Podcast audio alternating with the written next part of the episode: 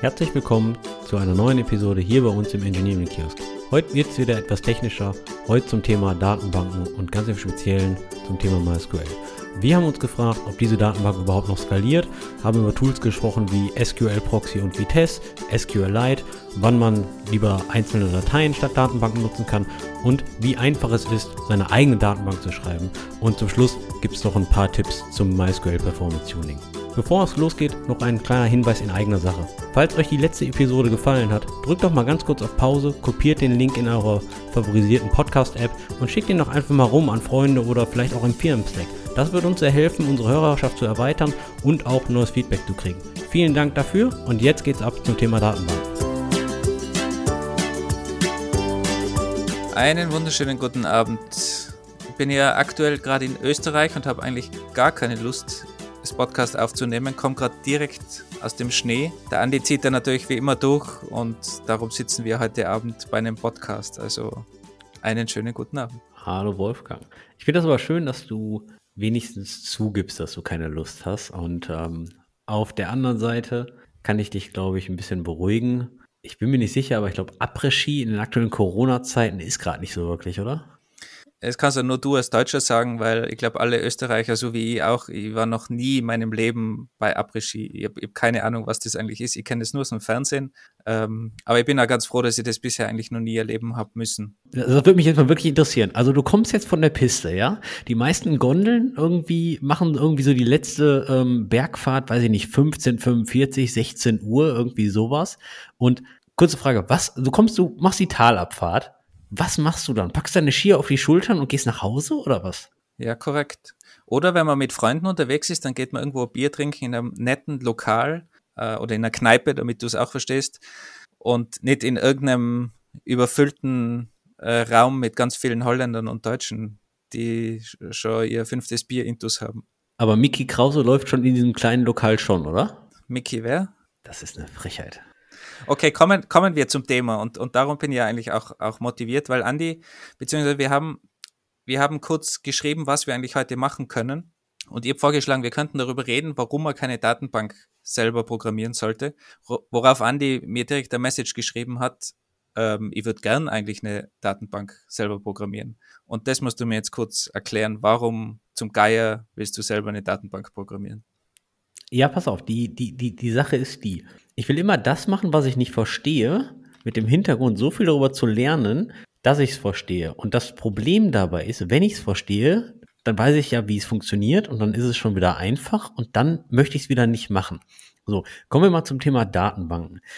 Und bei Datenbanken rede ich jetzt eigentlich mal so von ganz klassisch relationalen Datenbanken, SQL, und nicht von, von Key Value Stores oder ähnliches NoSQL. Das, das, das jetzt erstmal nicht. Die sind, die sind auch komplex, aber ich, ich, speziell in meinem Kopf geht das so vor, wer jetzt noch nicht so viel ähm, mit Compilerbau oder ähnlich zu tun hat, der, der hat dann immer so die Frage, ja, wie baut man jetzt eigentlich mal so einen Query Parser oder so einen Query Optimizer? Und wie funktioniert das eigentlich? Also ich schmeiß da ja eine Zeichenkette rein, select Sternchen from meine Customer-Tabelle, where und das wird, das wird dann zersplittet und ausgeführt und dann kommt, also, also die, all, all diese Fragen. Und wenn du sowas noch nie gebaut hast und diese Detailfragen gar nicht beantworten kannst, dann ist das, glaube ich, schon eine spannende Aufgabe, die man mal in der Freizeit angehen könnte. Ich glaube, wer, ich glaube, wer studiert hat, ich glaube, sowas macht man auch im Studium, oder? Ich glaube eigentlich, es ist nicht sehr üblich, aber wir haben zum Beispiel, ich, habe selber mal einen Kurs geleitet, da haben wir das probiert. Das war eigentlich so eine Vertiefungsveranstaltung für, für Datenbanken. Und wir haben uns dann überlegt, äh, ein Kollege von mir und ich haben uns dann überlegt, wir, wir werfen das komplett über den Haufen und machen das nicht mehr mit Slides und, und gehen irgendwie die Tiefe von Datenbanken, sondern wir programmieren mit den Studenten einfach eine Datenbank von Scratch. Und wir haben dann ein ganzes Semester lang eine Datenbank programmiert und am Ende ist dann eine Datenbank nach diesem Semester rausgeputzelt. Eine Hauptspeicherdatenbank, die aber sehr viele Features gehabt hat und, und eigentlich ganz gut funktioniert hat. Also das war für mich als Lehrender war das auch wirklich eine coole Erfahrung und ich habe da auch als Lehrender wirklich viel gelernt und mitgenommen. Als Hauptspeicherdatenbank meinst du, dass die Daten innerhalb des RAM gehalten wurden und nicht auf, auf Disk persitiert? Genau, es war keine persistente Datenbank in, in dem Sinne. Ich glaube, wir hatten mal sogar eine Feature für, für eine Persistenzschicht. Da war im Standardfall was eher darum, eben wie passt man eine SQL-Query, wie macht man dann eine, einen Zugriff, wenn da ein Join ist, wenn man da die zwei verschiedenen Tabellen im Speicher haltet, wie kann man denn so einen Join überhaupt implementieren und so weiter, diese ganzen Geschichten. Also es war schon, schon eine Datenbank, eine relationale Datenbank, wo ihr dann auch wirklich ein, ein, ein SQL-Query gegengeschmissen habt. Genau, es war SQL-kompatibel. Du hast dann ein Create-Statement machen können, eine Tabelle anlegen, verschiedene ähm, Datenstrukturen, äh, verschiedene Feldtypen und hast dann wirklich SQL-Anfragen senden können, ja. Und genau davon rede ich. Du sagtest ja auch schon, üblicherweise ist das jetzt nicht Standard. Ähm, du kannst bestimmt an den, an den Datenbank-Lehrstuhl gehen und da lachen sie dich sehr wahrscheinlich aus, dass du es noch nie gemacht hast. Das glaube ich überhaupt nicht. Aber gut, nachdem ich da acht Jahre bei einem Datenbank äh, Lehrstuhl gearbeitet habe, aber anderes Thema. Ja, äh, red gern weiter, ja. Also ist gut, dass du die, die Universitätsleute so, ähm, so positiv siehst und dass die so viel Wissen haben. Das ist sehr gut. Also du willst mir also sagen, die Leute, die am Datenbank-Lehrstuhl lehren, wissen nichts über Datenbanken oder was möchtest du mir gerade damit sagen? Ich glaube, die wissen sehr viel über Datenbanken, aber ich bin mir sicher, dass da 80 Prozent der Leute noch nie eine Datenbank selber programmiert haben. So. Ich sage auch nicht, dass das ein Muss ist, aber ist das nicht der Weg, wie man das am besten lernt? Es ist zumindest ein Weg und es ist, glaube ich, ein ganz guter Weg, weil, keine Ahnung, mir hat es zumindest Spaß gemacht und ich glaube, den, den Studierenden damals auch. Also es ist sicher ein guter Weg. Aber man kann natürlich auch vieles in der Theorie lernen und man muss ja auch dazu sagen, wenn man sowas mal selber programmiert hat, sieht man erst, wie hart es ist, das wirklich selber zu programmieren. Und sonst hat man halt vielleicht zwei, drei Slides und sieht mal so, wie ein Query Optimizer funktioniert. Aber wenn du einen Query Optimizer selber programmieren musst, das ist, ist ein Riesending. Und, und wenn du da, keine Ahnung, MySQL zum Beispiel hernimmst, die die entwickeln oder Oracle, die entwickeln da seit 30 Jahren an diesen Query Optimizer. Das ist ein, ein Riesenteil. Das ist natürlich nicht vergleichbar mit irgendwas, was du dann mal selber schnell programmierst. Aber kannst du, kannst du mir mal ganz kurz einen Überblick geben, was denn so eigentlich passiert, wenn ich eine SQL-Query an eine Datenbank schmeiße? Also du kannst jetzt auch deine, deine, deine, deine einfache In-Memory-Datenbank nehmen, die ihr programmiert habt. Ja, also ich habe jetzt Select Sternchen vom Kunden where Nachname gleich Müller. So, das schmeiße ich jetzt gegen deinen Server was passiert dann? Also wer, wer an der Uni war und vor allem im, im deutschsprachigen Raum, ähm, kennt vielleicht das Fünf-Schichten-Modell von Datenbanken. Das ist so der theoretische Hintergrund, aber ich will da jetzt niemanden damit langweilen und äh, ehrlich gesagt bin ich mir gar nicht mehr sicher, ob ich alle fünf Schichten so herbekomme, ohne jetzt äh, zu googeln. Aber wenn man, wenn man die Dinge mal durchgeht, dann wird natürlich als erstes mal die SQL-Query einfach zerlegt in die Einzelteile, um überhaupt zu verstehen, was da gesendet worden ist. Dann wird das Ganze natürlich abgeglichen mit einem internen Dictionary. Gibt es diese Tabellen überhaupt? Welche Tabellen habe ich überhaupt? Und dann wird es umgewandelt in einen ähm, Execution Plan, also wie so eine Query abgearbeitet wird. Das heißt, es wird zerlegt, was muss ich zuerst selektieren, was ist so eine Where-Clause, die ich dann anwenden muss, um das zu filtern. Wenn ich einen Join drin habe, wie funktioniert mein Join, welche Tabelle lade ich zuerst. Da kommt also so ein Baum im Prinzip raus, wie das dann abgearbeitet wird, die SQL-Query. Und dieser Baum kann dann optimiert werden. Das ist eigentlich dieser Query Optimizer, also damit es schneller geht. Wenn ich jetzt irgendwie einen großen Join habe äh, mit extrem vielen Tabellen und, und Daten, die involviert sind, dann hat zum Beispiel die Reihenfolge große Auswirkungen. Welche Tabelle nehme ich zuerst, um den Join aufzubauen? Und solche Dinge werden dann einfach optimiert anhand von internen Statistiken und Heuristiken, die da in der Datenbank stecken. Und dann wird wirklich die Query ausgeführt und die einzelnen Teilschritte einfach ausgeführt. Das heißt, die, die Daten werden von der Festplatte in den Hauptspeicher geladen und dann wird zum Beispiel eben der Join abgewickelt, indem man einfach einzeln die Zeilen vergleicht und am Schluss dann wieder ein Result zusammenbaut. Natürlich ist es viel, viel komplexer und da gibt es extrem viel Feinheiten und Optimierungen, aber das ist einmal ganz grob eigentlich der, der Weg von so einer SQL-Query. Ist jetzt nicht kein Hexenwerk in dem Sinne. Hexenwerk nicht, aber du sagtest ja auch schon, es hat ein paar sehr komplexe Elemente drin. Also Hilf mir mal ganz kurz auf die Sprünge. So ähm, Begriffe wie, wie, wie Tokenizer, Lexa, wo, wo in welchem, in welchem ähm, Schritt, den du gerade beschrieben hast, kommen die vor? Das sind zumindest Begriffe, die ich aus dem Studium habe. Das sind so die klassischen Bausteine, die du brauchst, einfach um, um eine Query zu zerlegen, zu verstehen. Oder wenn du eine eigene Programmiersprache baust, brauchst du auch sowas. Aber das ist eigentlich gar nicht die Schwierigkeit von der Datenbank, weil das ist SQL, die gibt es auch fix fertig. Da braucht, die braucht man gar nicht unbedingt selber programmieren. Das ist jetzt wirklich keine, kein, kein Hexenwerk sozusagen, wenn man da eine fix definierte SQL-Sprache hat und die zerlegen muss. Viel schwieriger ist, ist, glaube ich, sind darunter die, die Bausteine. Und wenn man da jetzt, ich, ich kann da mal ein Beispiel herausgreifen, weil ich gerade gesagt habe, okay, man ladet halt einfach die Daten von der Festplatte in den Hauptspeicher. Aber da fängt schon mal an bei Datenbanken. Wir sprechen da ja von extremen Datenmengen meistens. Und der Hauptspeicher ist ja nicht so groß wie die Datenbank üblicherweise. Also wenn du Terabyte an Daten gespeichert hast, dann hast du einen kleineren Hauptspeicher.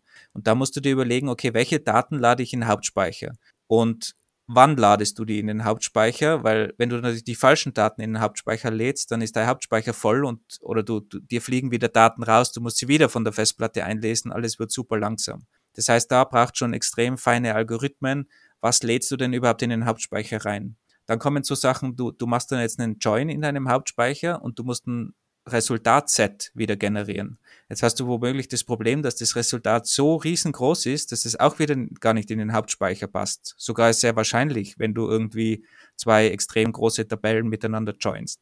Jetzt hast du keinen Platz mehr für das Result-Set im, im Hauptspeicher. Das heißt, du musst da extrem herumjonglieren. Du kannst es natürlich einfach immer wieder aus dem Speicher rauskicken und, und wieder reinladen, aber das ist natürlich alles andere als performant und dauert dann Jahre, wenn du das nicht optimierst. Und Jahre ist jetzt wirklich äh, so gemeint. Also wenn du Terabytes, äh, viele Terabyte an Daten hast und die falsch joinst, kannst du da Stunden oder Tage warten ohne einen Optimizer. Also wir haben das Gespräch begonnen, dass ich gerne mal eine Datenbank programmieren würde. Und das würde ich primär in meiner Freizeit tun. Und diese Terabyte von Daten habe ich natürlich nicht. Das bedeutet, diesem Problem würde ich mich erstmal gar nicht widmen. Ich glaube, dass das ganz allgemein ein großes Problem ist, dass viele Leute mit so einem kleinen Problem konfrontiert sind und sich denken, das ist ja sehr einfach selbst zu lösen. Und das ist es auch. Wenn ich nur eine Tabelle habe mit 100 Datensätzen, dann ist die Frage, brauche ich überhaupt eine Datenbank oder kann ich das vielleicht anders lösen? Kann ich da was selber machen? Ganz klar. Und das ist dann auch nicht schwer. Aber wenn wir dran denken, das Ding soll mitskalieren und irgendwann kommen dann mehr Daten, dann ist es wirklich schwierig. Und, und da macht es auf keinen Fall Sinn, selber was zu entwickeln. Da, da bin ich ganz stark dieser Meinung. Du hast mal eine ganze Zeit lang eine sehr provokative Meinung vertreten, dass man bei 100 Datensätzen überhaupt keine Datenbank braucht, sondern eher eine Datei nehmen sollte. Bist du immer noch Fan davon? Ja, klar, voll und ganz. Es war mal, ich glaube, ich habe den Vortrag auch beim, beim Meetup in Düsseldorf gemacht, wenn mich nicht alles täuscht. Kann den auch gern mal verlinken. Bin immer noch der Meinung, der, der Vortrag hieß, glaube ich, Forget Databases, Use Files. Und ich bin da immer noch ein großer Fan davon, weil in ganz vielen Anwendungsbereichen brauchst du meiner Meinung nach gar keine Datenbank. Und der Grundgedanke ist mir eigentlich gekommen, wie ich mal in einem, in einem Tech-Team eine Diskussion hatte über ein Feature und wir mussten eine Mapping-Tabelle zur Verfügung stellen. Und die Mapping-Tabelle war keine Ahnung mehr 100.000 Zeilen oder so, wirklich nur zwei Einträge, Mapping von ID A zu ID B. Und die Mapping-Tabelle hat sich irgendwie einmal im Monat, eventuell sogar seltener geändert. Und wir hatten so die Diskussion, okay, was bauen wir da? Und es war sofort die Idee, ja, wir brauchen eine Datenbank. Wir brauchen einen Ready-Server. Wir brauchen äh, auf jeden Fall irgendwie eine größere Datenbank in einer Infrastruktur. Und ich habe wirklich lange diskutiert mit den Entwicklern, ob wir wirklich eine Datenbank brauchen. Dieses Ding ändert sich einmal im Monat oder zweimal im Monat, wenn es wirklich viel ist. Da ändert sich dann ein Eintrag. Warum nehmen wir nicht einfach eine Datei, speichern CSV-Datei zum Beispiel, speichern dieses Mapping ab, laden das beim Start in den Hauptspeicher, haben eine super performante Mapping-Tabelle, können die verwenden und wenn sich was ändert, dann wird das Ding neu deployed. Weil wenn man ein Problem hat, was einmal im Monat zu deployen, wenn sich was ändert, dann hat man sowieso ein Problem in der äh, ähm, CD-Pipeline, CD, CI, CI, CD. Continuous Integration oder Continuous Delivery, Continuous Deployment. Was möchtest du sagen, Wolfgang? CICD, oder? Es ist CICD. CICD-Pipeline. Der hat Probleme in seiner CICD. Damit, CD, CI? CICD. Es ist CICD, oder? ACDC? okay, whatever. Um, ähm, Deployment Pipeline. Der hat wirklich ein Problem in seiner Deployment Pipeline. Und darum in so einem Anwendungsfall einfach eine Datei verwenden. Eine Datei muss ich nicht warten. Die habe ich in meinem Git liegen. Die wird mit deployed in meinem Docker-Container im Idealfall. Die ist super klein. Ich brauche sowieso im Hauptspeicher am Ende. Warum eine Datenbank? Also für solche Anwendungszwecke meiner Meinung nach Datenbank kompletter Overkill. Nehmen wir mal, nehmen wir mal diesen Use Case. Wie viele Datensätze würdest du sagen, kann man in der Datei nehmen? Weil irgendwann geht es halt auch an, weiß ich nicht, an, an, an Funktionalitäten wie Suchen oder Modifikationen Wo würdest du sagen, okay, hm, da ist vielleicht so die Grenze erreicht, wo man mal über eine andere Lösung nachdenken sollte und keine Files mehr nutzen sollte? Vielleicht sollte ich noch dazu sagen, diese Mapping-Tabelle war also wirklich begrenzt, da sind keine neuen Datensätze dazugekommen. Da hat man nur eventuell mal ein Mapping geändert. Das heißt, man hat genau gewusst, mit was man zu tun hat. Und die Lookups waren auch immer natürlich auf ID-Basis. Das heißt, die hatte eine ID und hatte dann Mapping für eine ID. Also da war keine Suche drinnen, da war nichts dergleichen, das war nur Lesezugriff. Und da würde ich schon mal sagen, wenn man wirklich Schreibzugriff hat, dann braucht man natürlich eine Datenbank. Wobei auch da muss ich dazu sagen, wenn man sich ganz viele Applikationen ansieht, dann sind 90 Prozent oder 95 Prozent der Daten sind oft nur Lesezugriffdaten. Das heißt, die brauche ich eigentlich nur lesend und dann schreibe ich vielleicht irgendwelche Sessions oder irgendwelche Klickdaten. Und ganz oft kann man die eigentlich dann mit einer Datenbank oder mit einem Queuing-System oder mit einem anderen System abfrühstücken und die klassischen lesenden Daten, die ich wirklich lese, die kann ich eigentlich wirklich im Vorhinein schreiben und, und statisch vorhalten als Dateien oder wie auch immer, aber ohne Datenbank. Also da brauche ich garantiert keine Datenbank meiner Meinung nach. Aber wenn ich wirklich Schreibzugriffe habe, viele Änderungen, Transaktionen brauche, mehrere User habe, die gleichzeitig Sachen ändern, die, diese Dinge, dann brauche ich auf jeden Fall Datenbanken. Also Datenbanken haben schon Daseinsberechtigung, gar keine Frage. Aber ich glaube, dass ganz oft die Entwicklerteams viel zu schnell Datenbank schreien, bevor sie überlegt haben, ist es nicht vielleicht einfacher, wenn man irgendeine andere Lösung dafür findet. Also, dass man hier und da keine Datenbanken braucht und gegebenenfalls eine Datei nutzen kann für ganz viele Lesezugriffe und so weiter. Erwachsene Meinung, engineering-technisch total langweilig, muss ich zugeben. Ja? Sorry, ein File schreiben, es kann jeder. Ich, ich möchte, ich möchte nochmal dazu sagen, ich habe da so einen Test gemacht mit, mit BHB und habe mal auch den Speed verglichen, wenn man einfach solche PHP-Files zum Beispiel generiert, die diese Daten gespeichert haben. Ist natürlich um Welten schneller, wenn du das direkt einfach liest über PHP-Files, mit einem Include noch einfacher im PHP. Das heißt, du kannst die Daten direkt reinlesen. Das Filesystem optimiert dir das Ganze sozusagen weil das dann im Hauptspeicher liegt, wenn du das öfters liest. Du brauchst keine Datenbank-Connection, du hast alles im Filesystem. Filesystem kann dir nie abschmieren, das funktioniert einfach, da brauchst du kein Monitoring. Also ist eigentlich eine super speedige Lösung, die aber kaum Maintenance benötigt. Und das finde ich ist eigentlich auch technisch gesehen eine sehr spannende Lösung, wenn man sowas schafft. Du hast jetzt gerade von Netzwerk-Connection geredet. Das bedeutet, ich denke mal, du redest von einem MySQL-Server, aber was ist denn, wenn ich jetzt sowas wie SQLite nutzen würde? Ich glaube, das ist, ist sehr spannend. SQLite, das geht sehr in die Richtung, weil speichert ja schlussendlich in dem File und hat aber diese ganzen Features, dass du ganzen SQL-Queries, Filter, Suche und so weiter drin hast. Also das ist, glaube ich, eine gute Alternative und wäre für den Use Case eigentlich meiner Meinung nach eine gute Lösung, ja? Hast du vollkommen recht. Ich denke auch, dass, dass sehr, sehr viele Applikationen sehr, sehr gut dran wären, SQLite zu nutzen und keinen externen MySQL oder Postgres-Server oder ähnliches.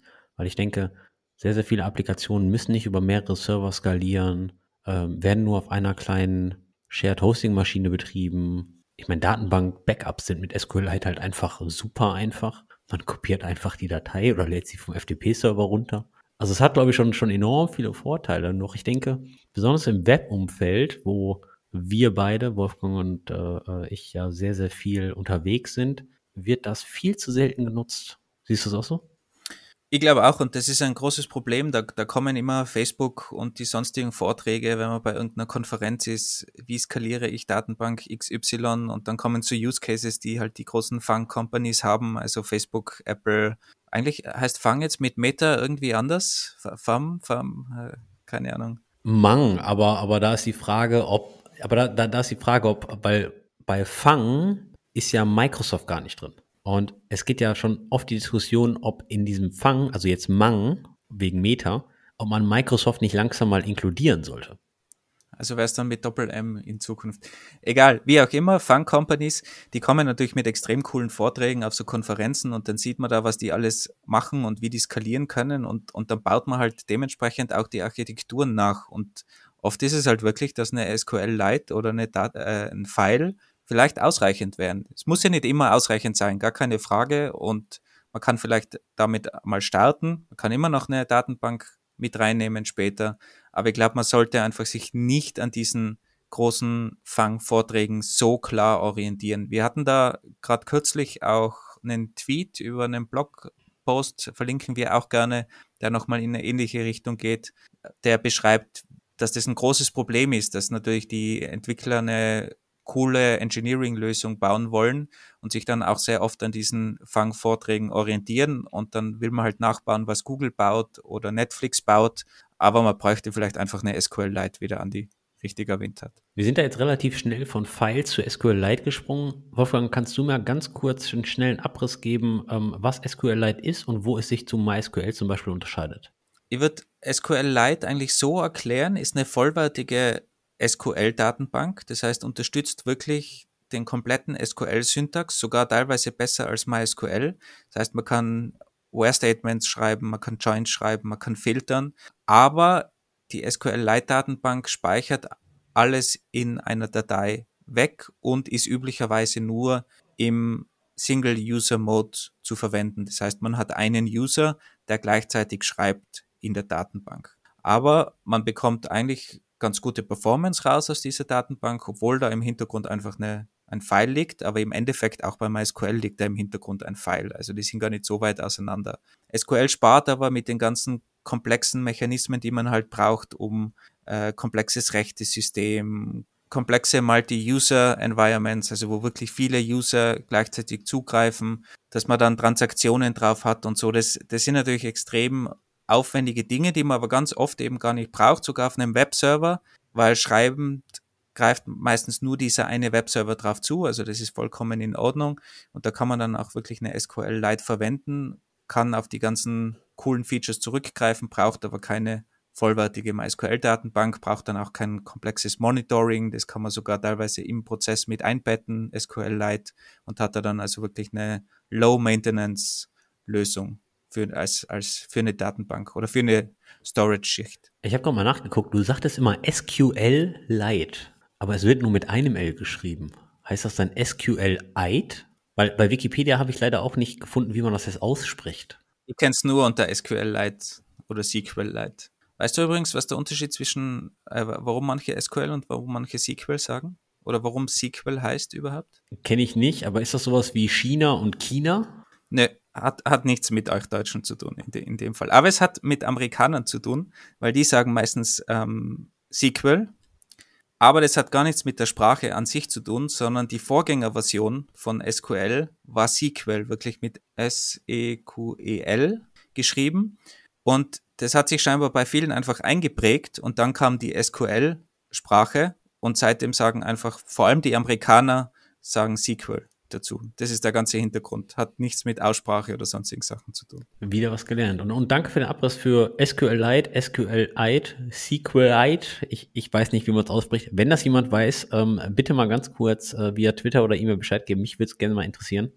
Normalerweise hat man ja bei Wikipedia immer diesen kleinen äh, Absatz über die, die Lautschrift. Leider hat man das bei SQLite nicht. Wenn wir, wenn wir gerade bei coolen Geschichten sind, warum heißt MySQL MySQL und MariaDB MariaDB? Weil die Person von MariaDB religiös war? Na, fast, aber auch vorbei.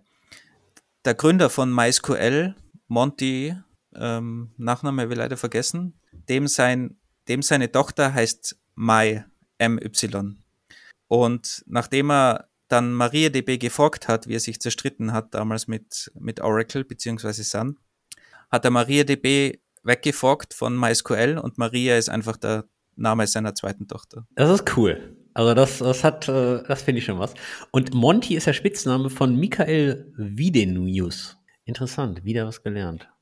Würdest du, ähm, würdest du generell empfehlen, bei kleinen Applikationen mit MySQL zu starten oder direkt mal SQLite auszuprobieren? Wenn man gar nicht weiß, ob das erfolgreich wird oder nicht, einfach mal, ich baue mal was und will kurz Daten speichern.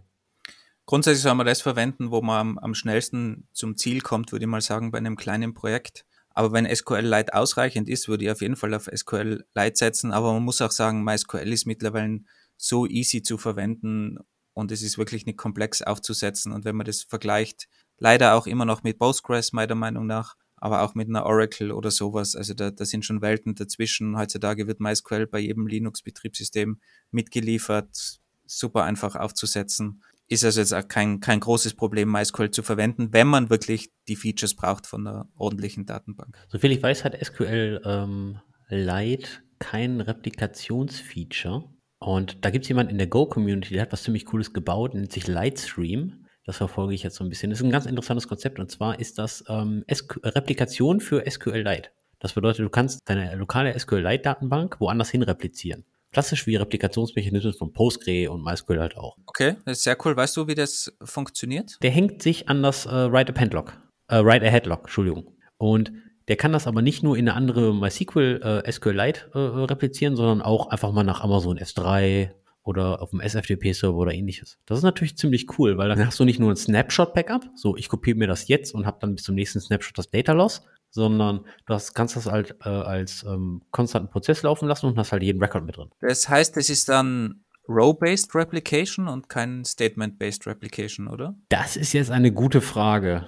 Ähm, da müsste ich jetzt auch nochmal nachgucken. Vielleicht zur Erklärung, Statement-Based Replication heißt, du sendest wirklich zum Beispiel ein Update-Statement, was 1000 Rows ändert, sendest du als ein Statement weiter zu deinem Replikationsserver oder zu dem replizierten Server. Das heißt, du sendest ein Statement und wenn du Row-Based Replication hättest, dann würdest du diese 100.000 geänderten Datensätze weitersenden an den anderen Server. Aber wenn der aus dem Log liest, glaube ich, dass es eher Row-Based Replication dann ist. Da kann ich mal von einem kleinen Bug erzählen, den ich mal ähm, früher in der Agentur hatte. Und zwar hatten wir einen größeren Kunden und wir hatten einen äh, MySQL-Setup mit einem MySQL Write Master und einem Read Replica und hatten dann Statement-Based Replikation. Und wir hatten irgendwie ein, wie irgendwie Update-Statement so nach dem Motto Up, Update, äh, meine Kundentabelle äh, were last login gleich now. Und now ist eine MySQL-Funktion, die sich die aktuelle Serverzeit nimmt und dann halt einfach in die, in die Tabelle schreibt. Dann wurde dieses Statement repliziert und hat das natürlich auf dem Replikationsserver auch gemacht. Und wir haben eine ganze Zeit lang gebraucht, um festzustellen, dass wir unterschiedliche Daten geschrieben haben. Weil Statement-Based Replikation hat zwar ihre Daseinsberechtigung, kann aber auch zu Problemen führen, besonders wenn man solche Funktionen wie now nutzt, weil now nimmt sich zum Beispiel die Zeit auf dem, die auf dem Server konfiguriert ist, das führt natürlich dazu, dass das Login-Date auf dem Write-Master anders sein kann als das auf dem Read-Replika. Das ist ein klassisches Problem, glaube aber, dass das gelöst ist seit MySQL 8, weil da automatisch das Now einfach umgeändert wird in die Timestamp oder in, ja, in die aktuelle Zeit und die aktuelle Zeit wird dann als Wert weiter repliziert. Ich glaube, das ist in MySQL 8 geändert worden.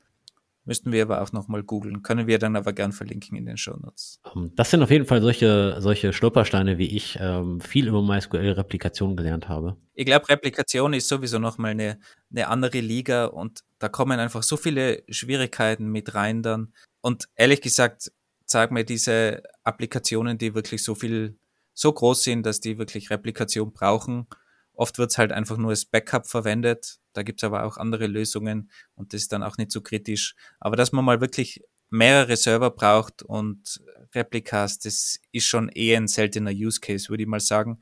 Und man glaubt gar nicht, wie man, wie viel man mit einer MySQL-Instanz eigentlich abfrühstücken kann. Also dieses eine Projekt, was ich da mal erwähnt habe mit dem, mit dem Führerschein F-Online, wir haben ja um die zwei Millionen Requests und ich glaube, von den zwei Millionen Requests geht wirklich jeder Request auch auf die MySQL-Datenbank. Und das ist überhaupt kein Problem für einen, für einen Hardware-Server. Also der ist irgendwie, keine Ahnung, mit 20, 30 Prozent CPU ausgelastet, wenn überhaupt. Also inklusive Webserver. Das ist überhaupt kein Problem heutzutage. Die MySQL schluckt so viel weg. Also da, da muss man schon ziemlich große Projekte haben, damit man wirklich äh, Replikation braucht. Und dann kann man sich, glaube ich, auch einen Mitarbeiter oder Mitarbeiterin leisten, die da einfach gut drauf ist und MySQL dann dementsprechend designen kann und auch konfigurieren kann. Die Applikation, die du gerade genannt hast, hast du da irgendwie speziell MySQL-Tuning betrieben oder ähnliches? Oder hast du einfach sagen, nee, ich mache das jetzt einfach so? Na, natürlich. Also das ist, nachdem ich da ja sehr viel Zeit meines Lebens verbracht habe in dieser ganzen Datenbankwelt und SQL-Welt, habe ich natürlich schon versucht, ein paar Optimierungen einzubauen. Aber ob die jetzt unbedingt nötig gewesen wären, wage ich auch zu bezweifeln, ehrlich gesagt. Aber wer sich das mal genauer anschauen will, was daran schwierig ist, dem würde ich auf jeden Fall dieses Buch von Kleppmann empfehlen, Designing Data Intensive Applications, weil da wirklich viel von diesen Sachen eigentlich äh, abgehandelt wird, wie schwierig es ist, wirklich Daten konsistent zu halten und auf mehreren Servern und diese ganzen Geschichten. Also der deckt eigentlich diese ganzen Probleme ab und da sieht man dann eigentlich auch sehr schnell, wie komplex das Ganze ist und warum man vielleicht auf eine gute Oldschool-Datenbank, wie MySQL sie mittlerweile ist. Früher war sie eine junge Datenbank noch, wie sie noch gegen Oracle angekämpft hat. Aber mittlerweile ist es einfach eine super starke Datenbank und wird in so vielen Bereichen verwendet, dass man dann lieber auf so eine Replikation vertraut. Aber trotzdem muss man eben auch gewisse Sachen wissen und Probleme gibt es trotzdem, so wie die Now-Funktion, die Andi erwähnt hat, auch wenn sie vielleicht mittlerweile automatisch gefixt ist. Aber es gibt viele solche Dinge, die man beachten muss und darum muss man eigentlich auch wenn man eine stabile Software verwendet wie MySQL, trotzdem einiges wissen, wenn man so eine verteilte Lösung baut. Bei dem Buch stimme ich hundertprozentig zu. Das Buch ist wirklich Gold wert, geht natürlich nicht nur auf relationale Datenbank ein, nicht nur auf MySQL im Speziellen, sondern generell eigentlich auf äh, alle Datenbankkonzepte, Graph-Datenbanken, Dokumentdatenbanken, Key-Value-Stores. Was ich an dem Buch super finde, ist, er klärt alle Datenbanktypen mit den Vor- und Nachteilen und hat auch immer Beispiele mitgegeben, wann man diese sinnvoll nutzen kann und wie man diese am besten dann ausnutzen kann, also die jeweiligen Features einer Dokumentendatenbank und warum man zum Beispiel dann in diesem Fall die Dokumentendatenbank nutzen sollte und keine relationale. Also wirklich meines Erachtens nach ähm, eine Grundlektüre für, für jeden Softwareentwickler und jede Softwareentwicklerin, die wirklich mit Datenbank zu tun hat und auch für Leute, die ihre Teamkollegen mal challengen wollen, die dauerhaft sagen, nee, wir müssen jetzt irgendwas NoSQL-mäßiges nehmen, weil MySQL nicht skaliert. Damit kann man wirklich mal objektive Gründe ranführen und wirklich das Problem analysieren. Ist auf jeden Fall ein guter Punkt. Ähm, verlinken wir natürlich auch in den Show Notes. Und das ist, glaube ich, auch die richtige Herangehensweise. Also wer ein Problem hat mit der Datenbank, der sollte sich so ein Buch oder andere Bücher kaufen, wo es um, um Performance geht und nicht sagen, okay, MongoDB ist die Lösung. Weil es ist halt auch gerne, ja, MongoDB kann verteilen und alles wird automatisch passieren und alles wird gut sein. Und wir wechseln jetzt von MySQL auf MongoDB. In der Regel ist eure gewählte Datenbank in der Regel nicht das Bottleneck, sondern eher die Art, wie ihr diese benutzt oder durch fehlende Optimierung. Denn ich habe in meiner bisherigen Karriere schon eine ganze Menge Leute, getro Leute getroffen, die sagen, nee, wir müssen da jetzt ein Caching vorsetzen und das skaliert nicht. Und das hätte man auch alles tun können. Nur noch, dann hätte man die Infrastruktur einfach nur aufgebläht und, und sehr, sehr komplex gemacht. Doch ich denke, wenn man sich mal ein bisschen das, das äh, äh, Lese- und Schreibverhalten ansieht und vielleicht mal ein bisschen tiefer reingeht, dann kann man eine ganze Menge noch aus der vorhandenen Technologie rausholen, ohne großen Engineering-Aufwand zu betreiben. Weil ich denke mir auch immer, es gibt viel, viel, viel, viel größere Firmen, die dieselbe Datenbank nutzen und die skalieren auch. Also nehmen wir mal ein Beispiel von MySQL der Vergleich mag zwar ein bisschen odd klingen, aber ich meine, Facebook nutzt MySQL, Booking nutzt MySQL, GitHub nutzt MySQL. Na klar, die haben ziemlich viel, ähm, ziemlich viel äh, Datenbankadministratoren da hinten dran und so weiter und so fort. Und die machen auch nichts anderes. Ja, alles schön und gut. Aber ich sag mal aus dem Bauch heraus, dass die meisten von uns nie in ihrem Leben auf diesen Scale kommen und deswegen gar nicht eine Armee von Datenbankadministratoren brauchen. Man muss natürlich fairerweise sagen, dass diese Firmen auch MySQL in einer anderen Form verwenden. Das heißt, die haben dann Software noch oben drüber, um, um die ganzen Sachen auf MySQL zu verteilen. Aber es zeigt einfach, dass diese großen Firmen auch immer noch auf die MySQL als Storage Engine setzen, weil sie einfach so stabil, schnell und gut ist. Und auch wenn da drüber viel Magic passiert bei Facebook natürlich, weil die haben wahrscheinlich Millionen von, von MySQL-Datenbanken mittlerweile oder Hunderttausende auf jeden Fall. Und die machen natürlich viel Magic und Verteilung oben drüber. Aber die Basisdatenbank, die, wo eure, oder keine Ahnung, ob ihr überhaupt noch Facebook verwendet, aber wenn da eure Messages und eure Timeline ähm, irgendwo gespeichert wird, dann endet es am Ende in der MySQL-Tabelle. Und da sieht man schon, dass es einfach extrem leistungsstark ist noch, dieses Ding. Und warum soll es dann nicht einfach für ein übliches Projekt nicht auch leicht ausreichend sein? Also ich meine natürlich, das Tooling, was ähm, die da alle schreiben, ist natürlich schon eine, schon, schon eine harte Nummer und auch Teil deren Erfolg. Ja, also ich meine, nehmen wir mal Facebook. Facebook ähm, hat ja sogar eine eigene Storage Engine geschrieben, MyRocks, die auf äh, RocksDB basiert. Ob man das jetzt braucht, weiß ich nicht. Ich gehe mal stark davon aus, dass zumindest die Systeme, mit denen ich viel gearbeitet habe, da wurde sich noch nicht mal richtig viel Gedanken gemacht, ob ich jetzt hier InnoDB oder mal ISIM nehme. Also ähm, ich glaube, auch da gibt es schon noch viel Potenzial. MyISAM ist übrigens jetzt wirklich schon deprecated. Also man merkt, wie alt du schon, schon bist, aber es ist definitiv, definitiv auch eine gute Storage Engine immer noch für gewisse, natürlich gewisse Use Cases und Loads. Aber man kann sie durchaus immer noch verwenden. Was ich zuerst auch noch sagen wollte, ist, ähm, ich habe mal einen Studenten betreut, der einige Datenbanken verglichen hat und ist dann zurückgekommen für einen speziellen Use Case und ist zurückgekommen und hat gesagt, MySQL ist super langsam und ich, ich keine Ahnung mehr, was die andere Datenbank war, ist super schnell. Und dann habe ich ihn irgendwie mal gefragt, ob er irgendwas ge getweakt hat und so. Wir haben zwar auch besprochen, Tweaking, man sollte vielleicht eher die Standardvarianten vergleichen, aber ich habe halt gefragt, ob er irgendwas geändert hat und er hat gemeint, na, MySQL einfach standardmäßig installiert. Und man muss halt auch wissen, dass in der MySQL Standard-Installation, in den meisten zumindestens immer noch die, ein Memory Limit auf 128 Megabyte gesetzt ist. Das heißt, wenn man MySQL in einem Default-Setting installiert, nimmt sich dieses Ding nur 128 Megabyte Speicher, Hauptspeicher. Und dass das dann natürlich langsamer ist als andere Datenbanken, ist auch klar. Also das ist, glaube ich, ein guter Punkt, was du auch erwähnt hast, vielleicht einfach mal schauen, kann man noch tweaken? Und da geht es gar nicht um, um Hardcore-Tweaks, sondern einfach mal, ist das Memory Limit richtig eingestellt, ein paar klassische Werte, da gibt es auch ein gutes Tool von Pacona, da kann man einfach so durch ein Wizard durchklicken und am Ende kommt ein möglichst performante Config raus für MySQL, können wir auch gerne verlinken. Also einfach mal solche grundsätzlichen Dinge checken, ob die in Ordnung sind. Und da kann man dann auch noch extrem viel Speed rausholen. Und das löst oft wirklich die Probleme schon am Anfang. Ich war jetzt gerade ein bisschen schockiert, dass du gesagt hast, mal ISM ist deprecated, aber in der Tat, ich habe gerade einen Blogpost von Oktober 2016 gefunden, wo drin steht, so langsam wollen wir da mal von wegkommen. So alt bist du schon.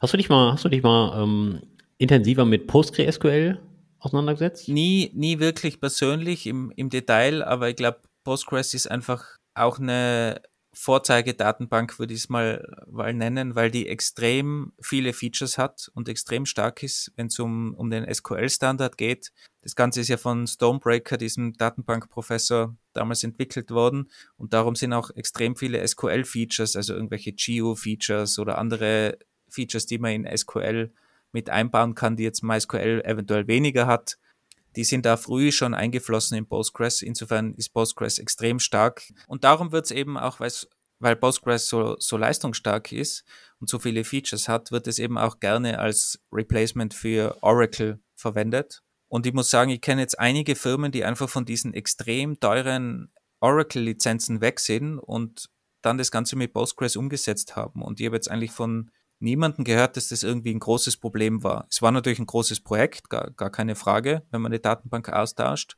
Aber ich glaube, Postgres kann so ziemlich alles, was nur eine normale Oracle-Datenbank für so normalen, normalen Anwendungsfälle kann, kann Postgres auch. Natürlich gibt es garantiert irgendwelche Features, die nur Oracle kann und, und wenn man im, im ganz speziellen Enterprise-Umfeld ist, mag es da Sachen geben. Aber ich bin mir fast sicher, dass für 80 Prozent der Use Cases Postgres garantiert ausreichend ist und Postgres komplett kostenlos einfach ist im Vergleich zu einer Oracle-Lizenz, wo man eventuell nach CPUs zahlt, die dann wirklich exorbitant hoch sind. Ich selbst habe noch nie wirklich produktiv mit einer PostgreSQL gearbeitet. Irgendwie habe ich so im Gefühl, so in den letzten fünf bis sechs Jahren sind die, sind die richtig steil gegangen. Die haben, die haben richtig, richtig viel gemacht, die, die Postgre-Leute. Ist eine, ist, eine, ist eine super Sache. Kommen wir, kommen wir mal zu dem, zu dem Tooling, was, was Facebook, Booking, GitHub und so weiter nutzen. Was mir da so einfällt, ist ähm, Proxy SQL oder Vitesse. Vitesse, glaube ich, kommt aus dem Hause von YouTube. Hast du, hast du da mal ein bisschen mitgearbeitet? Oder kannst du mal kurz erklären, was, was das eine oder was das andere ist? Also mit Vitesse habe ich persönlich noch nie gearbeitet, auch aus dem Grund, weil es wieder für Use Cases gedacht ist, die ziemlich groß sind und darum hat sie halt YouTube auch erfunden oder entwickelt. Und Vitesse ist eigentlich genau diese Schicht, die ich auch erwähnt habe von Facebook, die eigentlich so eine Schicht über MySQL zieht und die Verteilung automatisiert. Das heißt, Vitesse verteilt dann die Daten automatisch auf x-beliebigen tausenden Nodes, wenn man so will, und übernimmt dann die ganze Magic von dieser Verteilung, dass eben Sharding passiert, dass sinnvolles Sharding passiert, dass die Queries dementsprechend umgeschrieben werden und so weiter. Also das macht wie das und dazu braucht man einfach einen Use Case, der einfach extrem groß ist, wo man extrem viele Daten hat und viele Zugriffe weil sonst würde man wie das eher selten benötigen, würde ich mal sagen. Proxy SQL ist eine andere Software in einem, in einem anderen Umfeld, die vielleicht für mehr Leute interessant ist. Gibt auch von MySQL selbst ein ähnliches Tool, ist aber meines Wissens nicht kostenlos, wenn ich das richtig im Kopf habe. Man möge mich sonst berichtigen. Und Proxy SQL ist, wie der Name schon sagt, einfach ein Proxy zwischen dem Client, zwischen der Software und der Datenbank und der kann dann sehr mächtig eingreifen in die gesamte Kommunikation zwischen dem Client und dem Server. Und das ist auch vor allem für größere Use Cases oder Szenarien dann wieder interessant, wo man einfach mehrere MySQL-Server im Hintergrund hat, dass man zum Beispiel Load Balancing macht. Der Client connected einfach zum Proxy SQL, glaubt, es ist ein MySQL-Server und Proxy SQL macht dann ein ganz dumm, zum Beispiel ein Round-Robin-Verfahren und schickt die Select-Statements zu den verschiedenen MySQL-Instanzen im Hintergrund. Proxy SQL kann aber auch noch viel mehr, kann zum Beispiel Queries umschreiben, kann extrem gut Statistiken machen, wie viel Queries kommen von welchen Clients. Man kann da auch mit Kommentarfunktionen gewisse Metadaten senden. Proxy SQL kann die dann verarbeiten. Man kann auch bestimmte Permissions zusätzlich implementieren. Man kann eigene Module sogar schreiben auf Proxy SQL, dass irgendwas mit den Queries passiert und die umgeschrieben werden zum Beispiel. Man kann im Hintergrund MySQL-Server austauschen. Man kann Upgrades fahren im Hintergrund, ohne dass die Clients was wissen, weil der Proxy einfach zu den richtigen Servern umleitet im Hintergrund. Man kann klassische Master-Slave, heißt nicht mehr Master-Slave-Replikation, wie heißt das mittlerweile? Master ist nun Source und Slave ist nun Replika.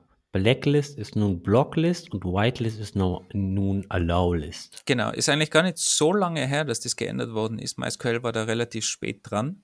Auf jeden Fall, wenn man in, in so einem klassischen Szenario, Szenario, wo man einen Write-Server hat und einen Read-Server hat, Read-Replica, dann kann zum Beispiel Proxy SQL auch automatisch erkennen, okay, die Select-Anfragen schicke ich zum äh, Read-Server äh, und die Schreib-Update-Zugriffe, Update-Queries zum Beispiel schicke ich automatisch zum Write-Server. Also solche, solche Sachen kann Proxy SQL auch. Proxy SQL ist auch ganz angenehm. Man kann zum Beispiel Sharding recht simpel darin lösen. Man speichert zum Beispiel einfach eine Tabelle A auf Server 1 oder Server A und die Tabelle B auf Server B. Und wenn man die nicht in einem Join braucht zum Beispiel, wenn man das im Vorhinein weiß, kann man Proxy SQL auch wirklich so einstellen, wenn da irgendwas reinkommt für Tabelle A, bitte an Server A. Wenn irgendwas für Tabelle B reinkommt, dann sende an Server B. Also man kann da auch sehr transparent solche ähm, verteilten Szenarien abbilden damit, ohne dass die Clients Bescheid wissen. Und in größeren Teams ist es ganz praktisch, weil die, das Entwicklerteam dann einfach direkt auf eine MySQL-Instanz zugreifen kann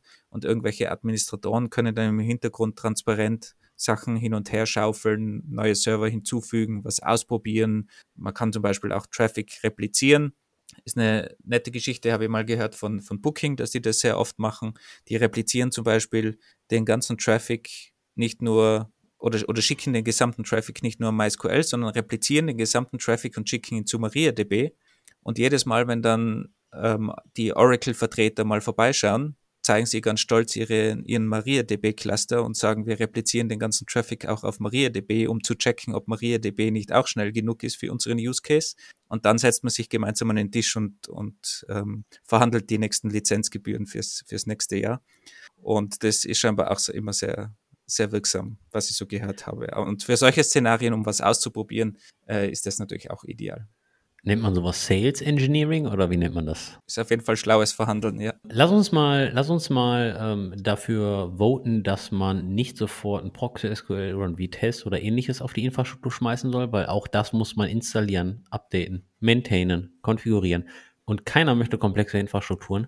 Deswegen, Wolfgang, du hast, als du jung warst, mal ein Buch über MySQL geschrieben. Und deswegen möchte ich von dir jetzt mal drei Tipps für alle Hörer und Hörerinnen, die sagen, ich habe Probleme mit meiner MySQL oder meine Teammitglieder sagen, wir müssen die MySQL-Datenbank austauschen, weil sie skaliert nicht. Welche drei Tipps gibst du diesen Menschen an die Hand, die sie mal überprüfen können, um gegebenenfalls keinen Datenbankwechsel vollziehen zu müssen, sondern einfach mal loslegen und ein bisschen links und rechts an der Schraube drehen und was optimieren? Also ich würde auf jeden Fall anfangen, damit mal zu lokalisieren, was ist eigentlich das Problem? Sind irgendwelche Queries zu langsam? Sind es zu viele Queries? Gibt es irgendwelche Write Queries, die zu, zu langsam sind? Sind es die Read Queries? Also man muss wirklich checken, was sind die langsamen Queries. Das geht ganz einfach. Da gibt es Slow Query Lock in MySQL, das kann man aktivieren.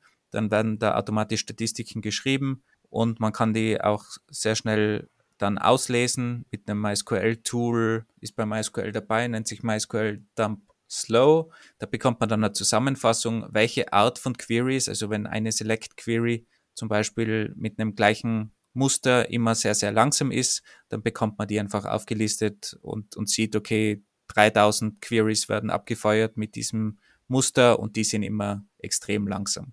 Dann weiß man mal überhaupt, wo liegt dieses Problem. Und dann kann man sich überlegen, okay, wie kann ich das Problem lösen? Wenn es klassischerweise eine Read Query ist, dann muss man sich näher mit einem Explain Statement zum Beispiel, können wir auch verlinken, das Explain Statement, sich genauer ansehen, okay, kann man die vielleicht irgendwie optimieren? Ist dann langsamer Join dabei? Habe ich da wirklich ein Problem mit meiner Query und kann ich die zum Beispiel schneller machen, indem ich einfach gewisse Sachen ändere oder einen, einen Index hinzufüge in der Datenbank oder vielleicht einen Index lösche sogar, kann unter Umständen auch schneller sein in manchen Use Cases. Also da muss ich dann die, die Read Query einfach genauer beobachten. Wenn es eine Write Query ist, wenn es zu viele Writes gibt in der Datenbank, Schreibzugriffe, das ist dann natürlich ein bisschen schwieriger. Da kann ich dann in Richtung Replikation gehen. Manchmal ist es aber auch einfach dass vielleicht zu viele Indizes angelegt sind und Indizes sind halt beim Schreiben extrem langsam, weil ich alle Indizes ständig anpassen muss.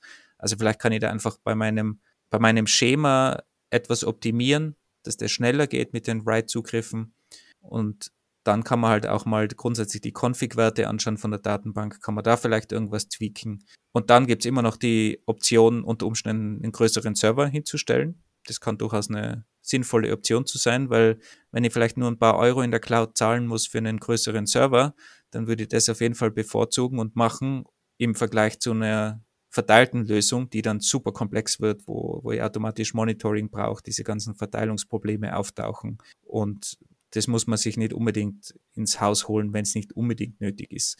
Also diese, diese drei Schritte würde ich einfach mal abarbeiten, zuerst identifizieren, wo liegt das Problem, kann ich meine Read Queries irgendwie optimieren, kann ich meine Write Queries irgendwo optimieren. Und wenn das Problem dann noch immer besteht, kann ich vielleicht eine Hardware-Lösung machen, also Hardware scalen und erst dann würde ich wirklich in die Verteilung gehen. Ist zumindest das, was ich noch aus dem Kopf, äh, was mir so eingefallen ist aus unserem MySQL-Buch, was ich übrigens mit zwei Co-Autoren, also mit einem Co-Autor und einer Co-Autorin geschrieben habe. Ich denke, ich denke, mit den Tipps kann man auf jeden Fall eine ganze Menge aus seiner vorhandenen Infrastruktur rausholen und muss nicht mit einer anderen Datenbank aufschmeißen. Ich weiß, eine neue Datenbank ist geil, ist sexy, ist spannend. Und bringt extrem viele Probleme. Neue Probleme vor allem. Das Schlimme ist, ihr wisst gar nicht, welche Probleme. Und die Probleme klingeln euch nachts raus. Und wenn ihr jetzt sagt, ah, Andi, ich bin aber gar nicht on-call, das macht das Ops-Team. Diese Leute wollt ihr auch nicht als Feinde. Diese Leute wollen nämlich gar keine neue Datenbank. Und wir sind halt alle agil und DevOps, deswegen arbeiten wir zusammen. Und wenn ihr mal mit ein paar Vorschlägen zu euren Ops-Leuten kommt, hey, lass uns doch mal hinsetzen, lass uns doch mal zusammen äh, ein paar Queries anschauen, ein paar optimieren, dann werden die sich sehr freuen und mit euch die Arbeit sehr, sehr gerne durchziehen. Und wer sonst noch Fragen hat, kann sich einfach mein Buch kaufen. Na, okay, Spaß beiseite. Äh, das Buch ist, glaube ich, mittlerweile ausverkauft und die letzte Edition ist schon ziemlich lange her. Also ich glaube, man bekommt es gar nicht mehr. W wurde so wenig gedruckt oder, oder war es wirklich beliebt? Ich glaube, es, es war beliebt, aber wir wollten kein, kein Update mehr schreiben. Und eigentlich wollte das, wollte der Verlag da jemand neuen suchen, der das übernimmt. Aber das war scheinbar so schwierig und seitdem gibt es einfach keine neue Version. Aber wenn ich jetzt eben ein Buch empfehlen könnte, dann das schon erwähnte von, von Martin Kleppmann und wir bekommen nichts bezahlt von ihm, kennen ihn auch persönlich gar nicht. Aber es ist trotzdem ein, ein sehr gutes Buch. Ich hatte mal E-Mail-Kontakt mit ihm. Er hat mir sogar geantwortet, weil wir ihn für eine äh, Konferenz einladen wollten. Ja, wer hat dir ähm, abgesagt, oder? Leider, leider konnte er nicht. Aber er wäre gekommen, weil er das Konzept der Konferenz super fand. Ich bin gerade ein bisschen stolz, merkst du? Hat er nicht zuerst zugesagt sogar? und dann abgesagt? Nein, er hat leider, er hat leider äh, direkt abgesagt, weil er ähm, äh, zu busy war. Aber äh, äh ich fand super nett, dass er mir überhaupt geantwortet hat. In dat, dat, dat, 17 Stunden. Also für einen Menschen eines solchen, solchen Formats und Karat, äh, also Respekt. Ich hatte nicht gerechnet, dass ich eine Antwort kriege, aber wer, wer Martin Kleppmann nicht kennt, ähm, Martin Kleppmann war unter anderem einer der Köpfe hinter Apache Kafka, der aktuellen Streaming-Plattform, die auf Hacker News gefühlt jede Woche diskutiert wird. Das sagst du jetzt auch nur, weil du in deinem Job viel mit Kafka arbeitest. In der, auf, auf, auf der Webseite von Kafka stehen die Industrien, wer so alles mit Kafka arbeitet und gefühlt, laut deren Webseite, arbeitet jeder mit Kafka. Ja, aber erstaunlich wenig Erfahrung mit Kafka, muss ich zugeben. Also nicht jeder in dem Fall arbeitet damit, aber ich bin ja auch keine Industrie, insofern ist das okay. Aber man sieht schon, es geht in der Datenbankwelt auch extrem viel weiter. Zum Beispiel Kafka ist ein großes Thema und dieses ganze Change Data Capturing in Kombination mit Datenbanken. Aber da machen wir, glaube ich, nochmal eine eigene Folge dazu, weil das wirklich ein riesengroßes Thema ist. Zur klassischen Datenbankwelt, die aber, glaube ich, immer noch äh, einen sehr großen Stellenwert hat in heutigen Architekturen, zu Recht. Irgendwo muss man seine Daten speichern. Haben wir jetzt, glaube ich, mal so im Groben und Ganzen abgefrühstückt. Würde uns natürlich auch interessieren, wie ihr so Datenbank einsetzt, wir haben natürlich jetzt NoSQL außen vor gelassen, würden da aber auch gern mal Rückmeldungen haben, wer setzt NoSQL-Datenbanken ein oder klassische relationale Datenbanken, wie seid ihr zufrieden? Uns würde natürlich auch freuen, wenn ihr das Ganze öffentlich macht, also nicht nur uns ein E-Mail schickt, obwohl wir natürlich froh sind um jedes E-Mail an stetisch.engineeringkiosk.dev, aber wir würden uns natürlich auch freuen, wenn wir auf Twitter da eine offene Kommunikation haben und andere Leute auch dementsprechend mitdiskutieren können. Und dann hätten wir auch noch eine kleine Bitte am, am Ende. Nachdem ihr unsere Episoden hört und einigermaßen zufrieden seid, nachdem ihr sie immer noch hört, würden wir euch wirklich mal bitten, vielleicht überlegt euch mal, ob ihr irgendeine Kollegin, eine Kollegin habt in der Firma, deutschsprachig, die vielleicht auch Interesse hätten an dem Podcast und sagt es einfach mal weiter, dass es uns gibt sendet vielleicht einen Link. Es würde uns extrem viel helfen, unsere Hörerschaft zu erweitern. Und ich glaube, das bringt auch mehr als jeder Stern auf Spotify, obwohl die natürlich wahrscheinlich auch helfen. Zumindest sagen das alle anderen Podcaster, ich bin mir da nicht so ganz sicher. Aber empfiehlt uns einfach mal bitte weiter, das würde uns wirklich am meisten helfen und gerade jetzt am Start wäre das natürlich super cool. Wenn ihr sonst Vorschläge habt, Ideen, oder sonstiges Feedback, was uns natürlich extrem helfen könnte, bitte her damit per E-Mail, per Twitter oder jeglichen anderen Kanal. Vielen Dank fürs Zuhören. Und Wolfgang, eine finale Frage. Ist das Lehrmaterial damals, als du die eigene Datenbank innerhalb des Semesters geschrieben hast, eigentlich öffentlich? Kann ich mal abchecken. Wenn das noch irgendwie erreichbar ist, setze das natürlich auch gerne in die Show Notes. Das war's von uns. Ich werde jetzt mal zurück auf meinen Schreibtisch gehen und mal eine Datei öffnen für meine eigene Datenbank. Ansonsten bis dahin und bis bald. Ciao.